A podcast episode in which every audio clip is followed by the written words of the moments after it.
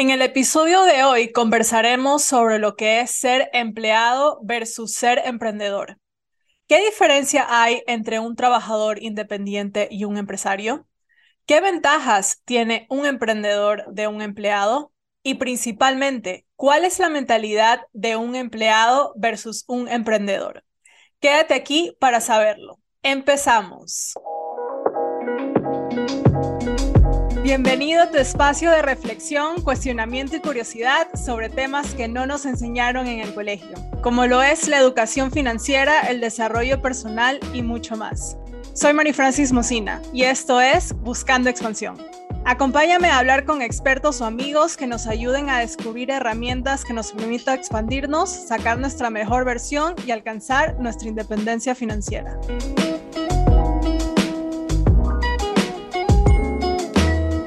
Hola chicos, ¿cómo están? Bienvenidos a otro miércoles de Buscando Expansión. Gracias por estar aquí. El día de hoy conversaremos sobre un tema que me encanta y es ser empleado, o sea, trabajar para una empresa versus ser emprendedor.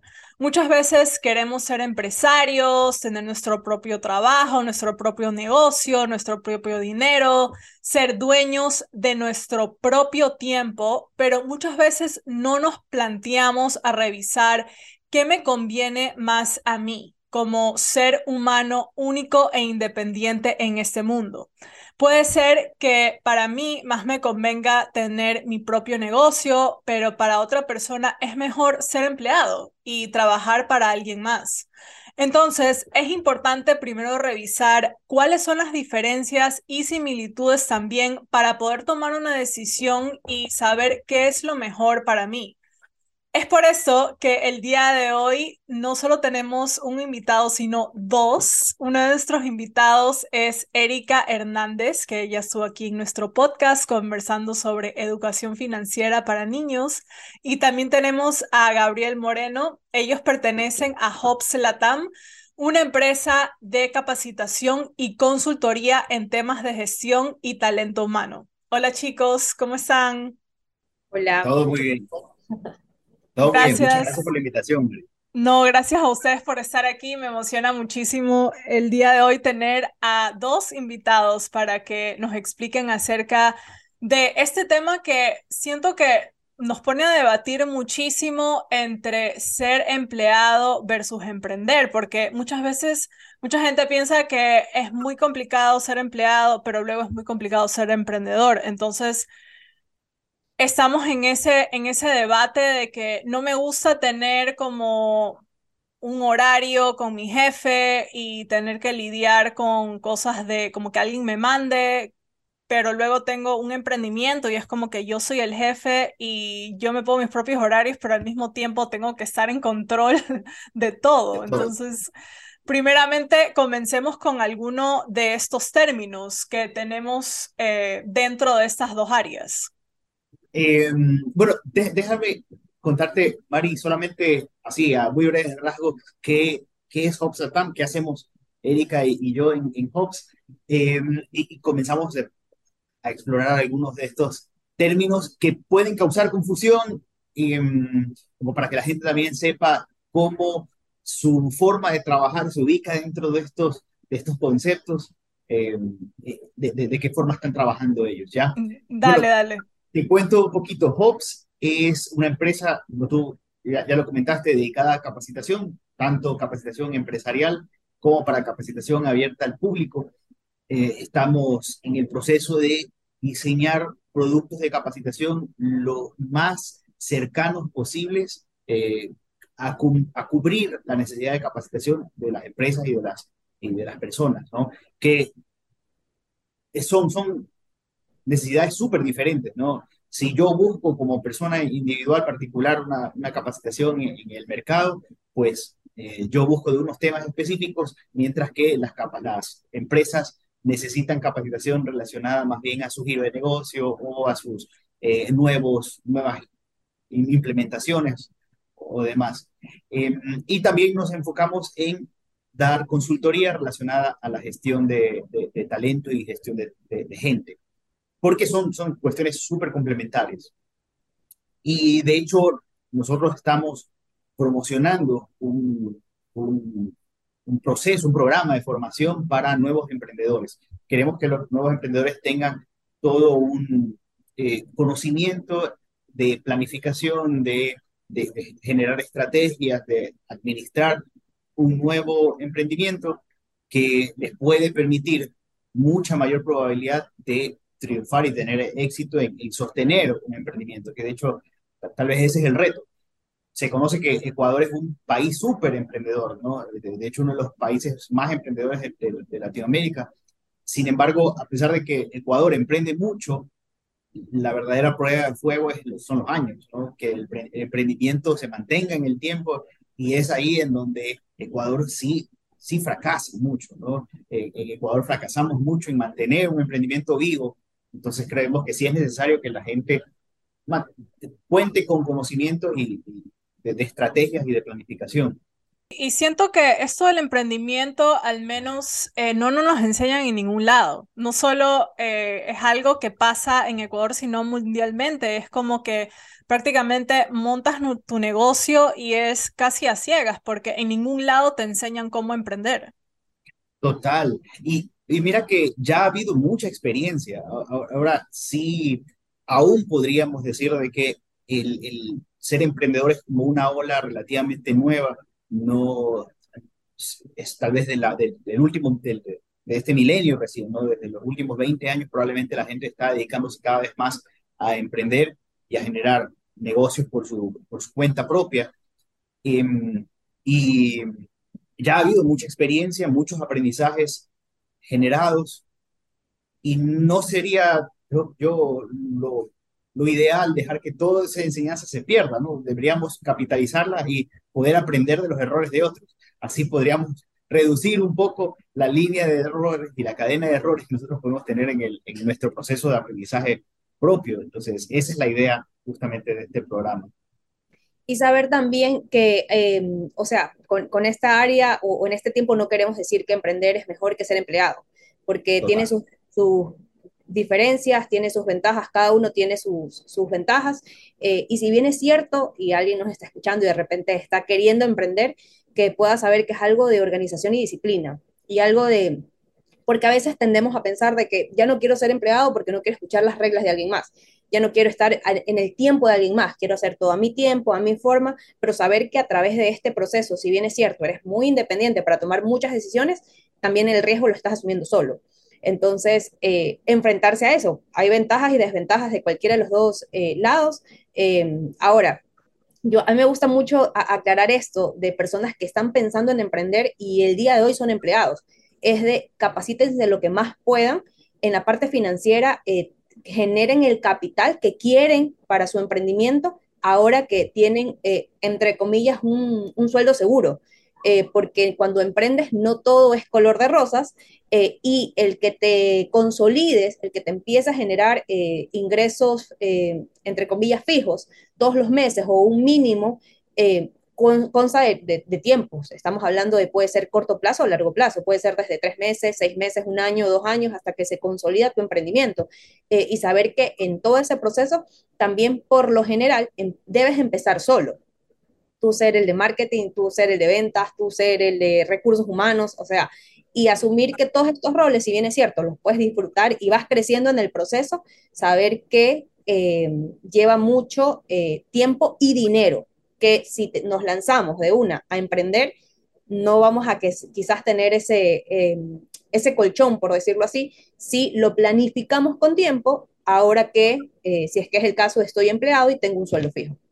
Claro, a diferencia de si trabajas para una empresa, recibes tu cheque ya sea cada quincena o cada mes y ya, o sea, como tú dices, a lo mejor también cuando eres emprendedor no tienes ese ingreso fijo todos los meses, puede variar.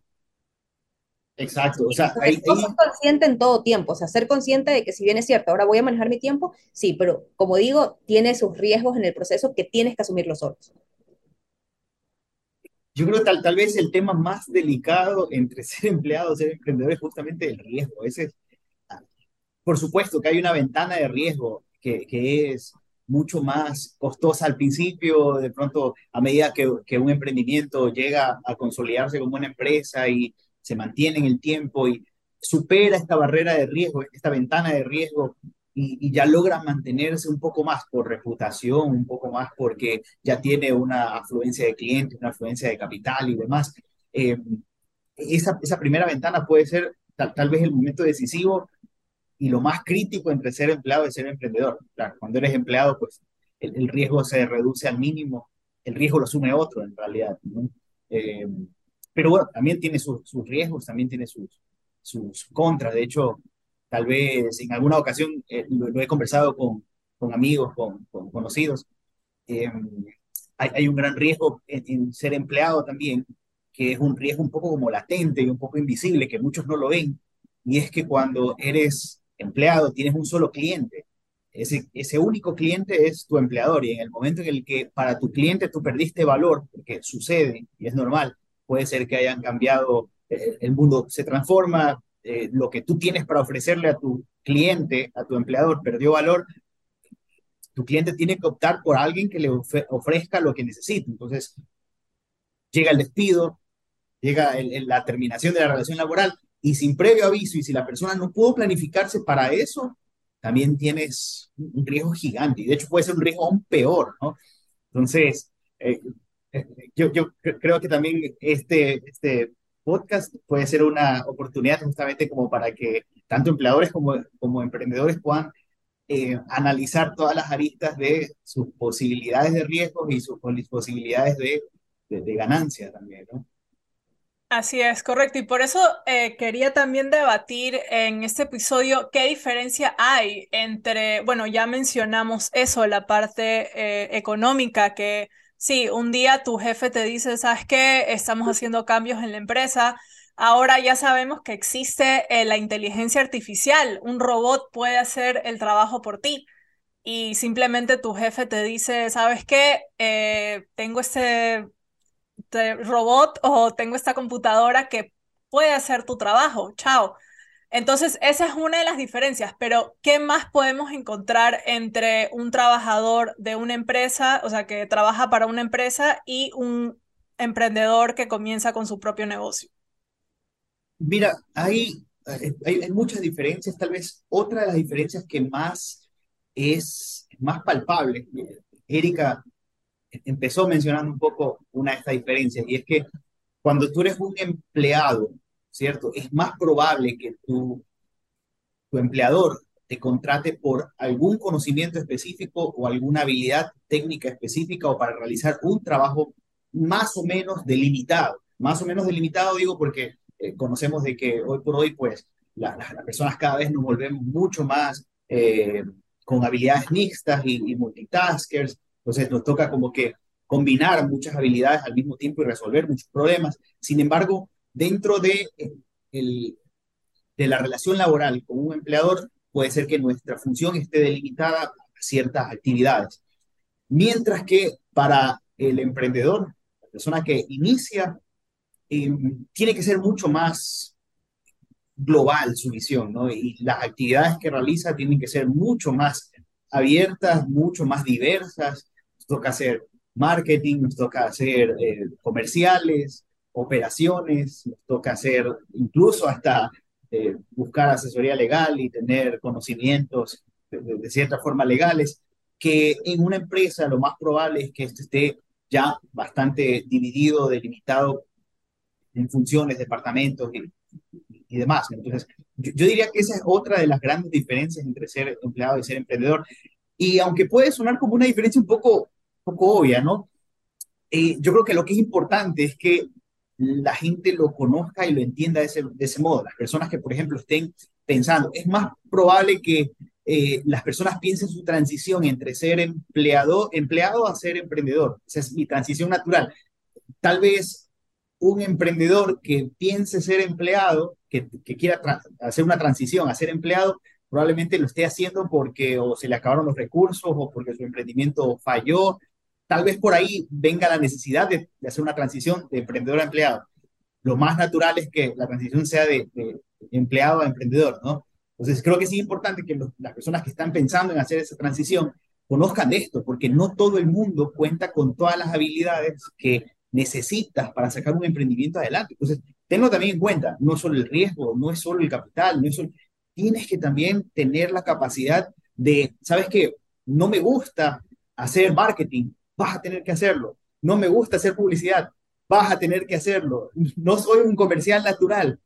¿Quién te va a vender tus productos? O sea, eres, eres tú y a la final si es que empiezas en tu proceso de emprendimiento con socios, serán tú y tus socios, ¿no? Tal vez ahí habrá la oportunidad de dividir un poco eh, funciones o actividades en relación a las capacidades naturales de, de cada persona, pero, pero es una realidad. Entonces, bien, si es que los, las personas que están pensando en hacer esta transición pueden desde ya también entender de que eso va a ser parte del camino, sí o sí. y, otro punto importante, otro punto importante también entre el empresario y el emprendedor, eh, si bien es cierto, y de manera general todos deberíamos de buscar crecimiento personal, yo creo que como emprendedor te toca un más. Eh, y básicamente tú eres solo en tu emprendimiento. Como, como eh, empresario te toca liderar grupos de trabajo. Entonces es una gran diferencia y, como digo, o sea, todos deberíamos de trabajar en nuestro propio espacio, en nuestra propia área, buscar ser mejor versión cada día, pero como emprendedor te toca, eh, por mejorar tu futuro, tanto económico como profesional, en mejorar cada día y trabajar en eso. Pero también como empresario, otro, otra, otra diferencia que es muy importante es saber liderar y saber eh, tu visión, tu misión, poder guiar a todo tu equipo de trabajo eh, hacia, el mismo, hacia el mismo objetivo, pues, ¿no? Totalmente, sí, esto de liderazgo eh, me parece algo súper importante porque yo he estado también trabajando, bueno, haciendo trabajos extra, por ejemplo, en restaurantes. Y yo en el restaurante que estaba, veía como mi jefe, o sea, el dueño del restaurante, él sabía hacer dinero, pero no sabía ser líder. O sea, él, él, siempre mandaba a otras personas a, haz esto, haz lo otro, pero es como que, pero si tú eres el dueño de este negocio, tú eres el, dueño de este restaurante, entonces ahí en ese lugar fue que me di cuenta cómo, eh, sí, lo que tú mencionas, Erika, de cómo es tan importante, o sea, puedo saber hacer dinero y puedo saber cómo montar una empresa, pero luego tengo que también aprender a ser líder, porque eso es otra cosa. Sí, manejar equipo es, es, complicado, hay que saber hacerlo. Eh, desde el punto de, vista como empresario, como emprendedor, es un camino, o sea, vamos aprendiendo en el proceso, pero, pero sí hay que ponerse a estudiar eso y poderlo hacer de la mejor manera. Y, como emprendedor, eh, ser disciplinados, o sea, em, me topo mucho con emprendedores que dan todo eh, en cuanto a ventas, eh, en cuanto al emprendimiento, pero a su crecimiento personal de manera eh, dividida a su emprendimiento no le dan mucho, mucho, mucho interés. Y a la larga eso también pasa factura. Entonces, como emprendedor, sí es tener un equilibrio entre tu vida personal, entre tu emprendimiento y entre buscar ser la mejor versión en ambas y poder seguir el camino. Y, solamente de lo que menciona Erika, yo creo que también surge un, dato adicional, y es que cuando tú eres un empleado, también tienes un horario relativamente delimitado. Cuando eres un emprendedor, ese horario es mucho más difuso, ¿no? Si es que quieres realmente que tu emprendimiento surja, si quieres realmente mantenerlo y que se desarrolle, eh, tal vez algunas personas pasan a, ser eh, emprendedor con la idea de que van a tener disponibilidad de tiempo. Tal vez tienes la capacidad de decidir sobre tu tiempo, pero esas decisiones muchas veces van a tener que inclinarse a dedicarle tiempo a trabajar en tu emprendimiento, a trabajar en tu, en tu, en tu negocio, porque eh, solo con, tiempo, tiempo es tu mayor capital en este momento. Entonces, eh, si tú le dedicas el tiempo, es la única forma en la que ese capital va a poder desarrollarse. Entonces, sí, puede ser que sea peor, ¿no? He escuchado a, muchos eh, empresarios decir que cuando hicieron esta transición desde ser empleado a ser eh, emprendedor, pasaron de trabajar 10 horas a trabajar 14, a trabajar 16. Entonces, eh, también es, muy, muy importante que la gente vaya con esa idea. Yo creo que algo que tal vez nos, nos, representa un gran riesgo es que existen muchas ideas que son como ilusiones, parten de deseos nada más, pero no son ideas muy objetivas. Entonces, yo creo que cuando tenemos clara la motivación y tenemos también claras estas ideas objetivas, pues también las cosas surgen de mejor manera. Claro, totalmente. Y también, bueno, ya pasando a otro tema, también creo que también es súper importante la mentalidad. O sea, ahorita creo que hemos hablado solo de cosas tangibles, pero también quería preguntarles cuál es la mentalidad, eh, o sea, aquí en nuestra mente o romper con esas creencias limitantes que tenemos que tener como emprendedor y creo que también como empleado, porque muchas veces como empleados eh, siento que no hay como desarrollo personal de todos estos factores que hemos mencionado, como puede ser que algún día ya me despidan, puede ser que, no sé, a lo mejor tenga algún problema con algún compañero de trabajo o pase algo con mi jefe y no sé gestionar esas emociones tampoco. Sí, definitivamente el, tema de la mentalidad es, clave. Hay un estilo de pensamiento, un sistema de creencias que, por un lado, nos mantiene siendo o empleados o emprendedores. Eh, tal vez parte de ese mismo sistema de creencias es lo que nos motiva a, trascender, perdón, a, transicionar, a hacer un cambio. Eh, pero ese sistema de creencias también puede estar bañado de muchas ideas eh, de muchos prejuicios, de ideas equivocadas, de ideas que han sido eh, alimentadas por subjetividad o porque alguien más me las contó, pero no han sido contrastadas con, con, la realidad. Em, mira que tú decías algo que, que sí es bastante, que tal vez es, una creencia que se está mucho eh, en el inconsciente como popular, y es que siendo empleado un tampoco tiene mucha posibilidad de expansión, de crecimiento, de desarrollo, ¿no? Eh, sin embargo, sí tenemos casos, te voy a poner solamente un caso, como el de el CEO de Google, por ejemplo. Hoy por hoy, el CEO de Google es un empleado, ¿no? De hecho, empezó como un empleado y hizo carrera. Y hoy por hoy es CEO de Google y recibe un, salario millonario, ¿no? Millonario, a, ese, a ese nivel.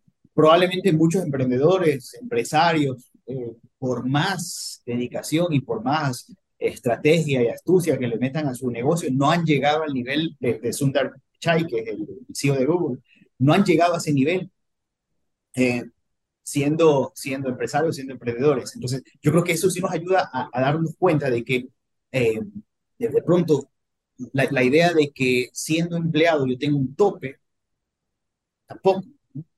Ahora, sí, sí, sí pasa también de que siendo empleado probablemente yo tenga mucha más limitación, eh, mucho, mucho menor campo de acción. Depende mucho más del lugar y el momento correcto. por supuesto que una persona en Ecuador, casi imposible que llegue a ser el CEO de Google estando en Ecuador. O sea, tienes que estar en el lugar y en el momento indicado. le pasó a, Sundar Pichai. Eh, que tal vez sucede con menos eh, eh, es menos como sucede en el caso de los emprendedores, empresarios. Entonces, eh, sí, yo creo que hay, muchas de estas ideas ya como de prejuicio y estas ideas preformadas en base a, subjetividad, ¿no? Por ejemplo, algo que puede mucho guiar el comportamiento de los empleados es que son personas que tal vez buscan seguridad, ¿no? Sabes que yo busco seguridad, busco constancia, busco recibir eh, mi, cheque al fin del mes o mi cheque en la quincena y eh, cualquier cosa fuera de eso me da temor.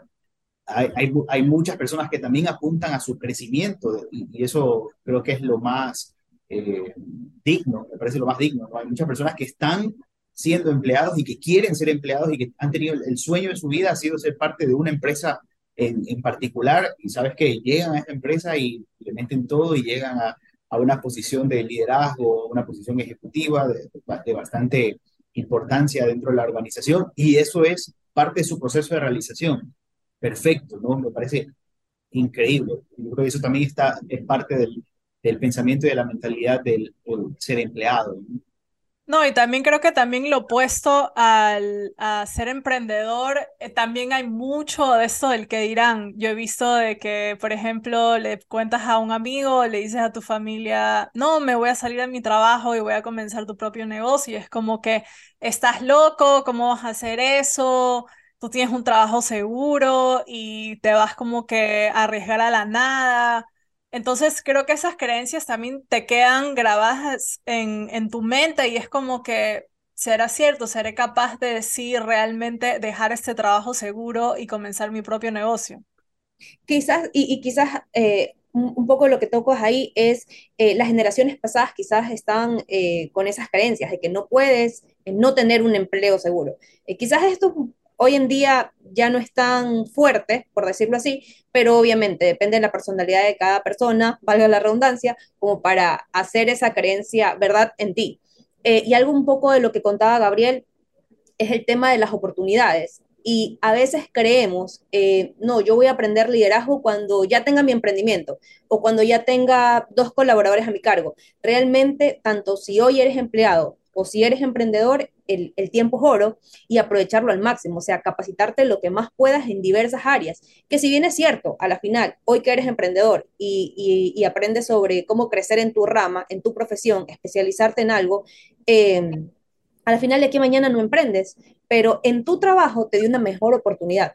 Y no esperar como que la vacante para recién prepararme no, funciona así. Entonces es irme eh, capacitando, aprendiendo lo que más pueda para que cuando llegue la oportunidad yo ya estoy lista, porque me preparé antes de eso. Entonces, eh, sí, y, algo muy importante también que el, emprender no es para todo el mundo. O sea, quizás no todos quieren emprender, quizás no todos quieren ser empleados, pero es como encontrar eh, hacia dónde voy, porque una vez más, el emprender es mucha disciplina, es mucho sacrificio. Cuando hablaban un poco de los tiempos, saber que quizás en oficina, no sé, eh, por poner un ejemplo, que pasa mucho, me pagan 8 y trabajo 12 eh, y no me pagan por esas cuatro diferencias, pero saber que cuando soy emprendedor tengo que dar mucho más, inclusive feriados, fines de semana, eh, cumpleaños, o sea, saber que en esa área también cambia tu vida y el tiempo es algo que te juega mucho a tu favor o en contra si es que no lo sabemos aprovechar. Sí, definitivamente. Ahora, Mari, tú decías este tema de las eh, ideas limitantes, y sabes que eso yo creo que es un, un gran debate y, es algo que definitivamente nosotros deberíamos eh, explorar, hablar mucho eh, y, poder ir eliminando poco a poco estas ideas limitantes que existen en, cada, en cada rama. De hecho, yo, yo creo que muchas ideas limitantes es lo que origina la motivación de las personas y, y eso, es, eso es crítico porque que, una idea limitante sea lo que te motive. Imagínate hasta dónde llegamos con ese, con ese combustible, ¿no? Un combustible defectuoso. En lugar de gasolina le pusimos agua y este, sí, es algo que deberíamos cuestionar muchísimo.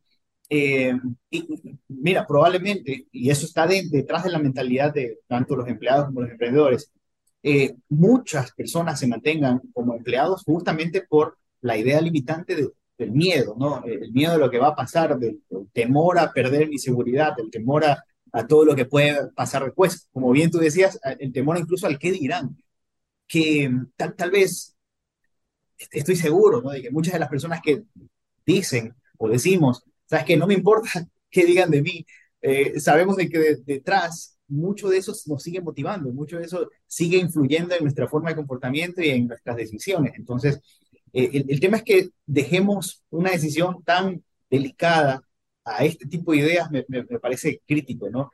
Ahora, también, también, creo que eso es algo importante de discutirlo y, los emprendedores tienen que saberlo, es que muchos probablemente estén decidiendo ser emprendedores por las razones equivocadas o por ideas limitantes, como por ejemplo mi limitación a tolerar eh, a la, gente, a tolerar a que me manden, a tolerar a, a, un conflicto personal. Entonces, saben que yo no, yo no tolero eso y porque no tolero tener una relación de jefe y colaborador, pues aquí cortamos y yo me voy a hacer el jefe, me voy a hacer el jefe. ¿De qué? Tal vez de nada, porque todavía no hay nada. Eh, pero el tema es que eso sea la motivación detrás, ¿no? Eh, yo creo que mientras la motivación realmente sea crecer, creo que ese debería ser como la alerta de que vamos por el camino correcto, ¿no? si es que mi, mi necesidad de autorrealización está siendo un empleado, como lo decía hace un rato, bueno, perfecto, soy, quiero ser parte de esta empresa, siempre me ha encantado, hay personas que lo dicen así, ha sido un sueño en mi vida pertenecer a esta, a esta organización y, llegan a una incluso posición de vicepresidencia. Mira, eh, te cuento el caso de una persona que conocí hace, hace muy poco tiempo, que era, comenzó como mensajero, imagínate, mensajero llegó a vicepresidente, y de hecho estuvo muy cercano a la presidencia, o sea, a ese nivel de, de amor por lo que un hombre representa. Sí, es un hombre que no lo, no lo desarrolló la persona, pero la persona definitivamente llegó a ser un gran, eh, digamos, eh, emblema de la organización, llevó a llevar la bandera de la organización muy alto, a representar a la empresa. Em, y puede pasar lo mismo en el caso de los emprendedores, en cambio, ¿no? De que más bien si tu motivación es expandirte y crecer y desarrollarte, ahí vas por buen camino. Si tú sí requieres, tú sí quieres llevar una idea a que esa idea la conozca el mundo, quieres llevar un producto al mundo porque quieres eh, llevarles eh, la solución a un problema en específico, esa debería ser la alerta de que vas por buen camino. Si es que tienes otras motivaciones o otros, eh, otras, otras ideas de cómo va a ser ese futuro, tal vez ahí valdría la pena examinarse mucho antes de tomar una decisión, porque podemos meter las patas y tomar la decisión equivocada. Y en cuanto al ejemplo que das, eh, e, es muy curioso y chistoso a la vez, eh, de que, por ejemplo, yo soy emprendedor y ya no tolero mi jefatura, mi jefe, mi líder, eh, y quiero lanzarme a emprender, saber que al momento de emprender no voy a tener un líder complicado, sino puedo tener muchos proveedores complicados, muchos clientes complicados, y es una cosa de trabajar. para mí es clave, yo creo que no nos enseñan mucho desde muy pequeños, y es la inteligencia emocional entonces, algo que debemos de tenerlo, seamos emprendedores, seamos empresarios, seamos empleados, o sea, es algo que no nos enseñan y que nos ayuda en muchas áreas de nuestra vida, desde si trabajo para una empresa, poderme llevar bien con mis jefes, controlar mis emociones, eh, ser muy profesional, eh, de, de aprender a dividir y si no sé, tengo algún problema en familia, eh, en mi lugar de trabajo es algo totalmente diferente y, aprender a dividir eh, las áreas, las personas y los tiempos. Entonces, eh, eso también es trabajo mental y, y, mucho que prepararnos en nuestro crecimiento personal, de trabajar mucho y aprender mucho sobre inteligencia emocional, que es algo muy complicado realmente, pero en el camino ahí nos vamos perfeccionando. Exacto, y creo que también otra cosa, al menos yo cuando he trabajado en, empresas, eh, lo que he aprendido también es no tomarse las cosas personalmente, que muchas veces es difícil no tomárselo personal, pero creo que también va en ese lado de la inteligencia emocional y profesionalismo de que nada es personal. Nada, absolutamente nada. Eh, quizás a mí, eh, ahí les cuento un poco algo personal mío, al principio em, sí me costaba no llevarme las cosas personal y, y, era algo que yo ya vi que estaba ya complicando la situación. O sea que un día mi coach me dijo, o sea, hasta con dibujitos, así como que este eres tú y esto es eh, tu empresa. Entonces, esto quizás la, la persona lo que le dice no es al producto o al servicio que está aquí, pero tú sigues siendo Erika y te siguen amando, te siguen respetando, te siguen admirando, siguen siendo tus amigos, tu familia, y no porque no quieran el servicio es algo que te están diciendo no a ti mismo. Entonces, eh, y de la misma manera en, en, la parte eh, cuando eres empleado, no llevarte nada personal, o sea, dejar que todo fluya. A la final, los líderes, que, lamentablemente eh, hay muchos jefes, líderes que no saben dividir eso y, y, no llevarse ni, ni ni tomarse tanto todo personal, pero en nosotros está el poder trabajarlo y nosotros ser nuestra mejor versión y nosotros sí aprender a dividirlos, tanto si somos empleados, así somos emprendedores. Exacto, creo que no, no, importa dónde trabajes, si seas empleado o emprendedor, esto de la inteligencia emocional es eh, demasiado importante, porque sí, justamente como tú mencionabas, Gabriel, de que cuando te contratan en una empresa solo de empleado, es como que tú solo vas a poner tus conocimientos en práctica para esa empresa y solo trabajas como en esa área. Y yo personalmente, desde mi propia experiencia, siento que no es así como que también hay que desarrollar otras habilidades que no necesariamente son de las cosas que tú aprendiste en la universidad o estas habilidades que tú tienes para el trabajo. Sí, total. Y, eso en el mundo de hoy, de hecho, se va volviendo cada vez más necesario, ¿no? Y, eso se va reflejando también en las organizaciones. Ya las, los, cargos, cada vez, mira, uno trata de, definir una función en específica, perdón, un cargo en específico por función, ¿cierto? Pero esas funciones casi eh, no son las que se terminan cumpliendo, a la final, en el mejor de los casos, uno termina haciendo el 60% de esas funciones y el resto del 40% es un montón de otras actividades que eh, poco tienen que ver con esas funciones y, tienen que ver con muchas otras capacidades. Entonces, sí, ¿no? Y, creo que eso va respondiendo en realidad a la evolución del, mundo de hoy, ¿no? Eh, las, tú, tú, mencionabas al principio el tema de la inteligencia artificial, que, claro, va a empezar a cubrir la, eh, la capacidad del ser humano de hacer acciones básicas, ¿no? Entonces, probablemente empezará haciendo acciones básicas. Entonces, nosotros en donde está nuestra oportunidad de mantener valor, de generar valor para nuestra sociedad, va a ser desde actividades mucho más complejas, ¿no? Eh, de, organización, de pensamiento, de liderazgo, de, poder relacionar temas complejos. Eh, entonces, yo creo que eso se va reflejando mucho en, en, la forma en cómo se hacen los trabajos hoy por hoy. Entonces, sí, definitivamente, como tú dices, María, yo creo que nosotros cada vez más tenemos que poder desarrollar estas habilidades independientemente de si por el rol que hacemos nos exigen, son exigidas. Independientemente de eso, como bien decía Erika, deberíamos empezar a, capacitarnos y tal vez ese es un punto en común, tanto para emprendedores como para empleados. La cuestión es que tal vez el emprendedor ya se ve ante la necesidad de, de hacer eso o, sobre, o morir, ¿no? O haces eso o mueres.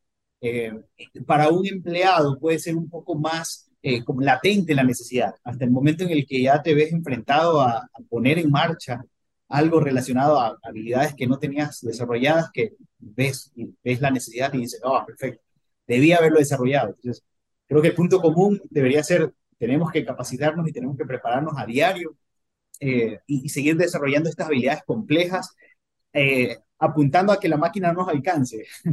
la máquina podrá subir otras, otras actividades, pero hay todavía un valor humano que, que no es aún reemplazable y es ahí donde tal vez está nuestra mayor probabilidad de, de crecimiento. ¿no? Exacto, y justamente es lo que eh, estábamos conversando fuera de cámaras, que era como que, uy, no, tenemos que haber grabado esto.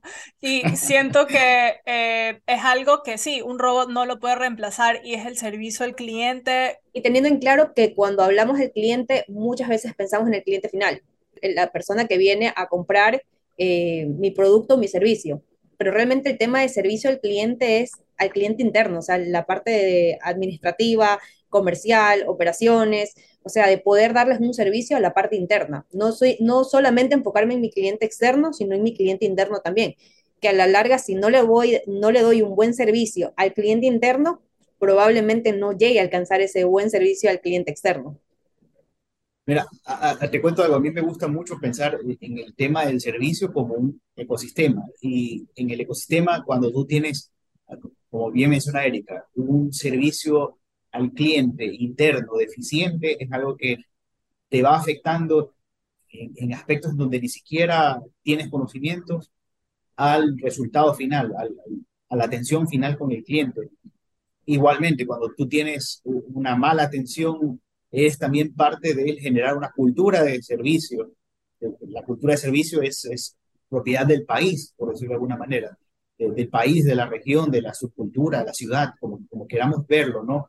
como queramos segmentarlo, pero esa cultura se alimenta del, granito de arena que ponemos todos, de alguna forma. Entonces, si entendemos realmente al servicio como un ecosistema y entendemos realmente al, al servicio de, ese modo. Como parte de una cultura, pues sabemos que donde sea que ajustemos las tornillas y tuercas del, servicio, estamos ayudando a mejorar una cultura de servicio y una eh, una forma de, dar servicio al cliente de un país en general, de una ciudad, o sea, es, es un tema bastante macro. La cuestión es que a veces nos falta la visión de complejidad y no vemos las cosas como partes de un todo, sino vemos como que ah, mi pequeño círculo, mi pequeño espacio, como el todo sobre el cual tengo que trabajar y a veces eso mismo descuidamos. Exacto, y creo que eh, específicamente sí, también, bueno, ser emprendedor, empleado, creo que pasa eso, solo vemos como que la parte mínima y no vemos el, todo el cuadro, o sea, el cuadro de que podemos eh, al menos en este caso de servicio al cliente, podemos expandirnos más. O sea, si, si vemos que este proveedor o este cliente ve que le damos un buen servicio, pueden regresar, podemos hacer más negocios, se pueden recomendar. O sea, simplemente creo que con una recomendación, no estamos hablando de dinero, solo que con una recomendación creo que ya es suficiente para seguir expandiéndote. Total, y mira que hoy por hoy el tema de recomendación se ha vuelto crítico a un nivel o sea, inimaginable. Sobre todo, yo, yo creo que eso ha, sido bastante impulsado por, la, por las redes sociales y por eh, todo este, este ecosistema de interacción social que tenemos en Internet, ¿no? Que es eh, súper complejo y, y, tiene una memoria, pero de elefante, ¿no? Al, al, Internet poco se le olvidan las cosas. Entonces, eh, eso tal vez ha hecho de que la reputación cobre un valor, pero súper grande tan grande de que es un activo de por sí, por sí mismo. O sea, mi, reputación como, como empresa, como organización, como emprendedor, incluso, incluso mira que ya se llega a hablar de mi reputación como eh, marca personal, una importantísimo, y mi reputación como empleado. Eh, ya se ha vuelto un poco más, eh, más, más famosa la idea de que yo como empleado tengo que construir una marca personal si es que quiero mantenerme empleable y si quiero que mi empleabilidad sea un, un recurso que, que, crezca, ¿no? Entonces, eh, también yo tengo que cuidar mi reputación y esa reputación se ve muy bien reflejada en mi actividad en las redes sociales. Y es ahí donde yo tengo que cuidar mucho cada paso que doy, más aún a un emprendedor. Eh, de hecho, hace poquito en, en Hobbs escribimos un, un, artículo que lo publicamos justamente para hablar de el valor del servicio al cliente para los emprendedores, para los pequeños negocios, las pequeñas y, medianas empresas también. Porque una, si una mala, eh, una mala reseña puede ser crítica para una empresa grande, de hecho las empresas grandes tienen todo un sistema como para, así como tienen sistemas contra incendios, tienen sistemas como para cubrir y tratar de arreglar en algo, enmendar una mala reseña. Para un una pequeña, una, eh, una mediana empresa, una mala reseña puede ser la razón por la que empiece una escalada descendente hasta la quiebra, hasta terminarse, hasta dejar de existir. Entonces, este tema se va volviendo cada vez más, más valioso y también hay una gran oportunidad de desarrollarse por el tema reputacional. Entonces, eh, yo creo que deberíamos cuidar muchísimo eso y los, los emprendedores también deberían poner mucho sus, su, objetivo en, trabajar su reputación en redes, ¿no?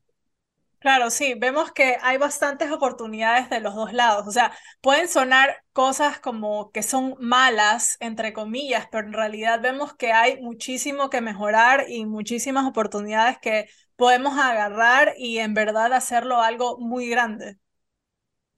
Totalmente, así es. O sea, mira, eh, yo creo que todo, todo parte de eh, cómo nos capacitamos, cómo nos desarrollamos y dónde empezamos a ver que están nuestras oportunidades de, desarrollo. Si es que tú como emprendedor, ¿no? Eh, si, tienes esta planificación de, hacer una transición entre de, empleado a emprendedor, eh, vale la pena de que desde ya puedas hacer una planificación y veas, sabes que cuáles son los temas en donde tienes que enfocarte 100% porque es ahí donde tienes la oportunidad de crecimiento de tu, de tu negocio, ¿no?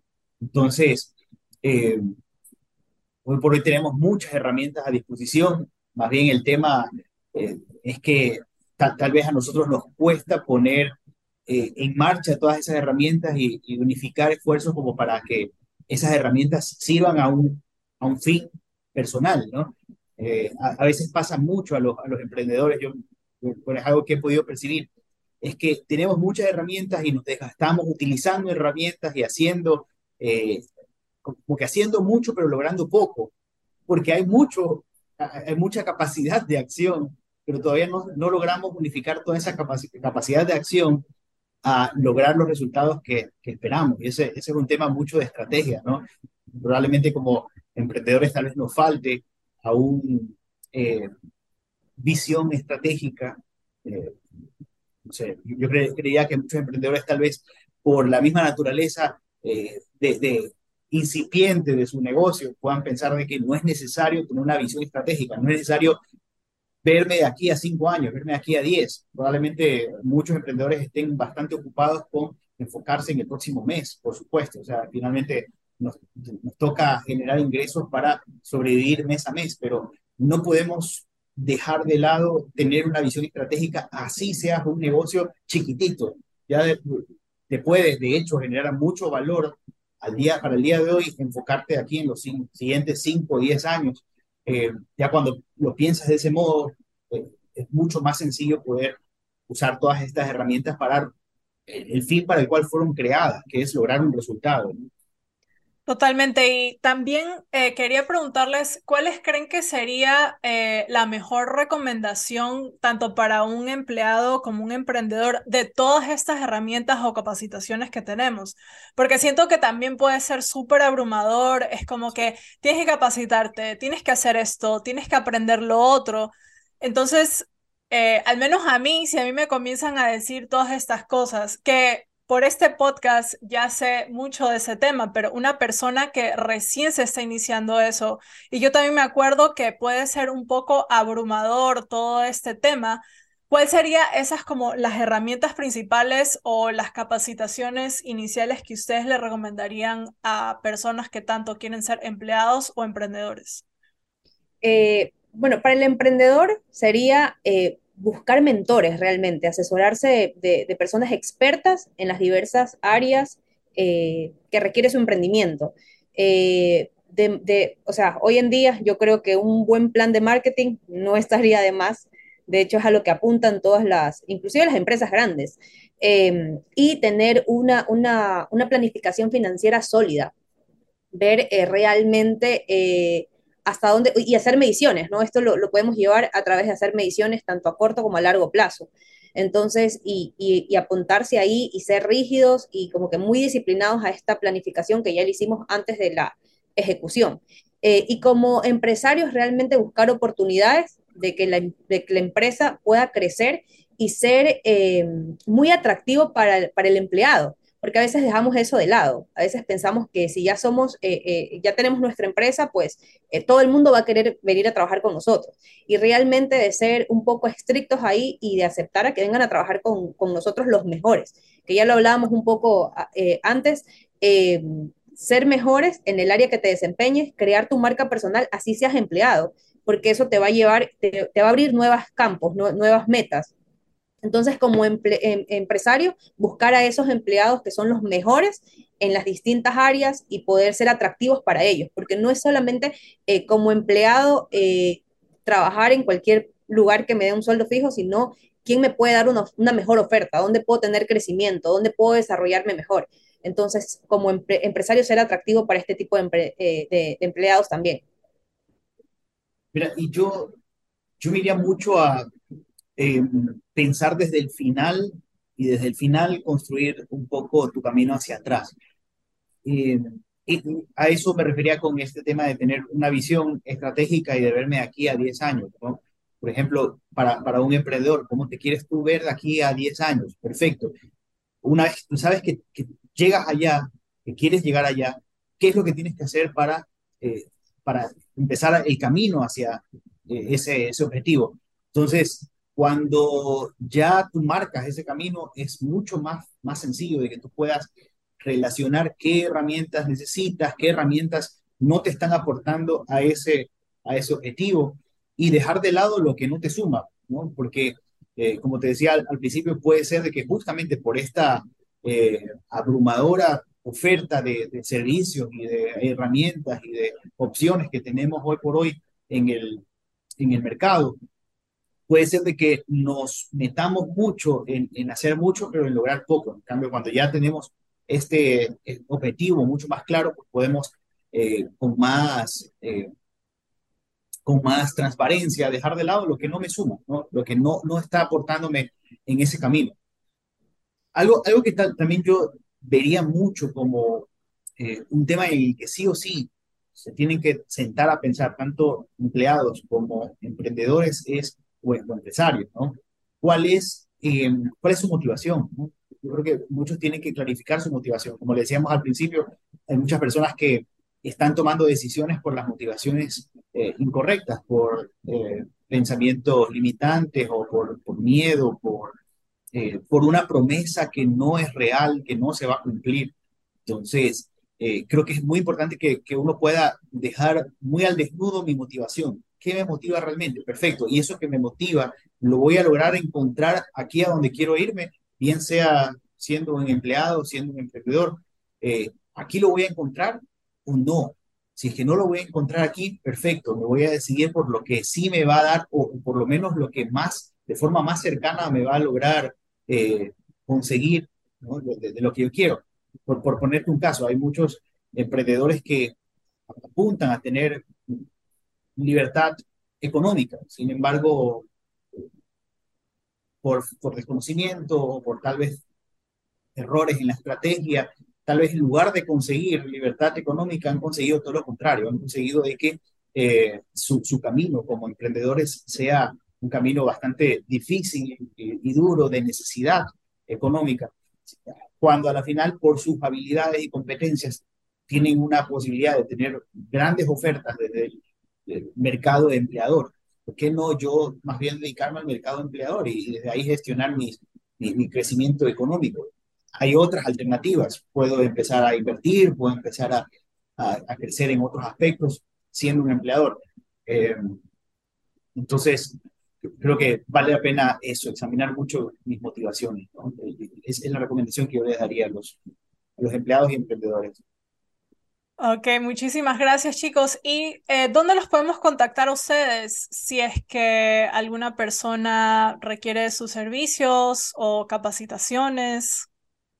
En todas las redes sociales nos encuentran como Hops Latam, en Facebook, Instagram, TikTok, todos, en todas las plataformas nos encuentran como Hops Latam. Ok, perfecto. Y para terminar este episodio, bueno, como Erika ya ha sido una invitada antes, eh, no le voy a preguntar a ella, sino a Gabriel. Cuéntanos, Gabriel, ¿qué es expansión para ti? Expansión. Mira, eh, fuera, fuera de contexto, pues bueno, pues puede, puede representar básicamente crecimiento, ¿no? Eh, pero desde el punto de vista humano, menos yo diría que e, expansión es la consecuencia natural de no tener limitaciones. Yo creo que el ser humano busca expandirse por naturaleza. Eh, todavía, independientemente si esa expansión es, es positiva, es negativa, si es dañina, es, eh, busca expandirse solamente en, el momento en el que hay ausencia de limitaciones. Entonces, eh, yo creo que vale la pena, todos buscamos expandirnos. lo ideal, ahí si no quisiera delimitar expansión para, qué, para las personas, qué significa, ¿no? Porque puede significar muchas cosas. Puede ser que yo, para mí, la expansión es en lo espiritual, para mí la expansión es económica, ¿no? Pero definitivamente tal vez eh, si no te estás expandiendo tú como persona es porque hay algo que te está limitando y muchas de esas limitaciones pueden estar en, la mente. Entonces, eh, yo creo que eh, es la consecuencia natural de no tener, tener limitaciones. En el momento en el que derribamos esas limitaciones, uf, no, uno empieza a crecer como, como la espuma. Perfecto, me encanta. Muchísimas gracias chicos por haber estado aquí y bueno, nos vemos. Hasta la próxima. A ti, muchas gracias. Chao, chao. Gracias.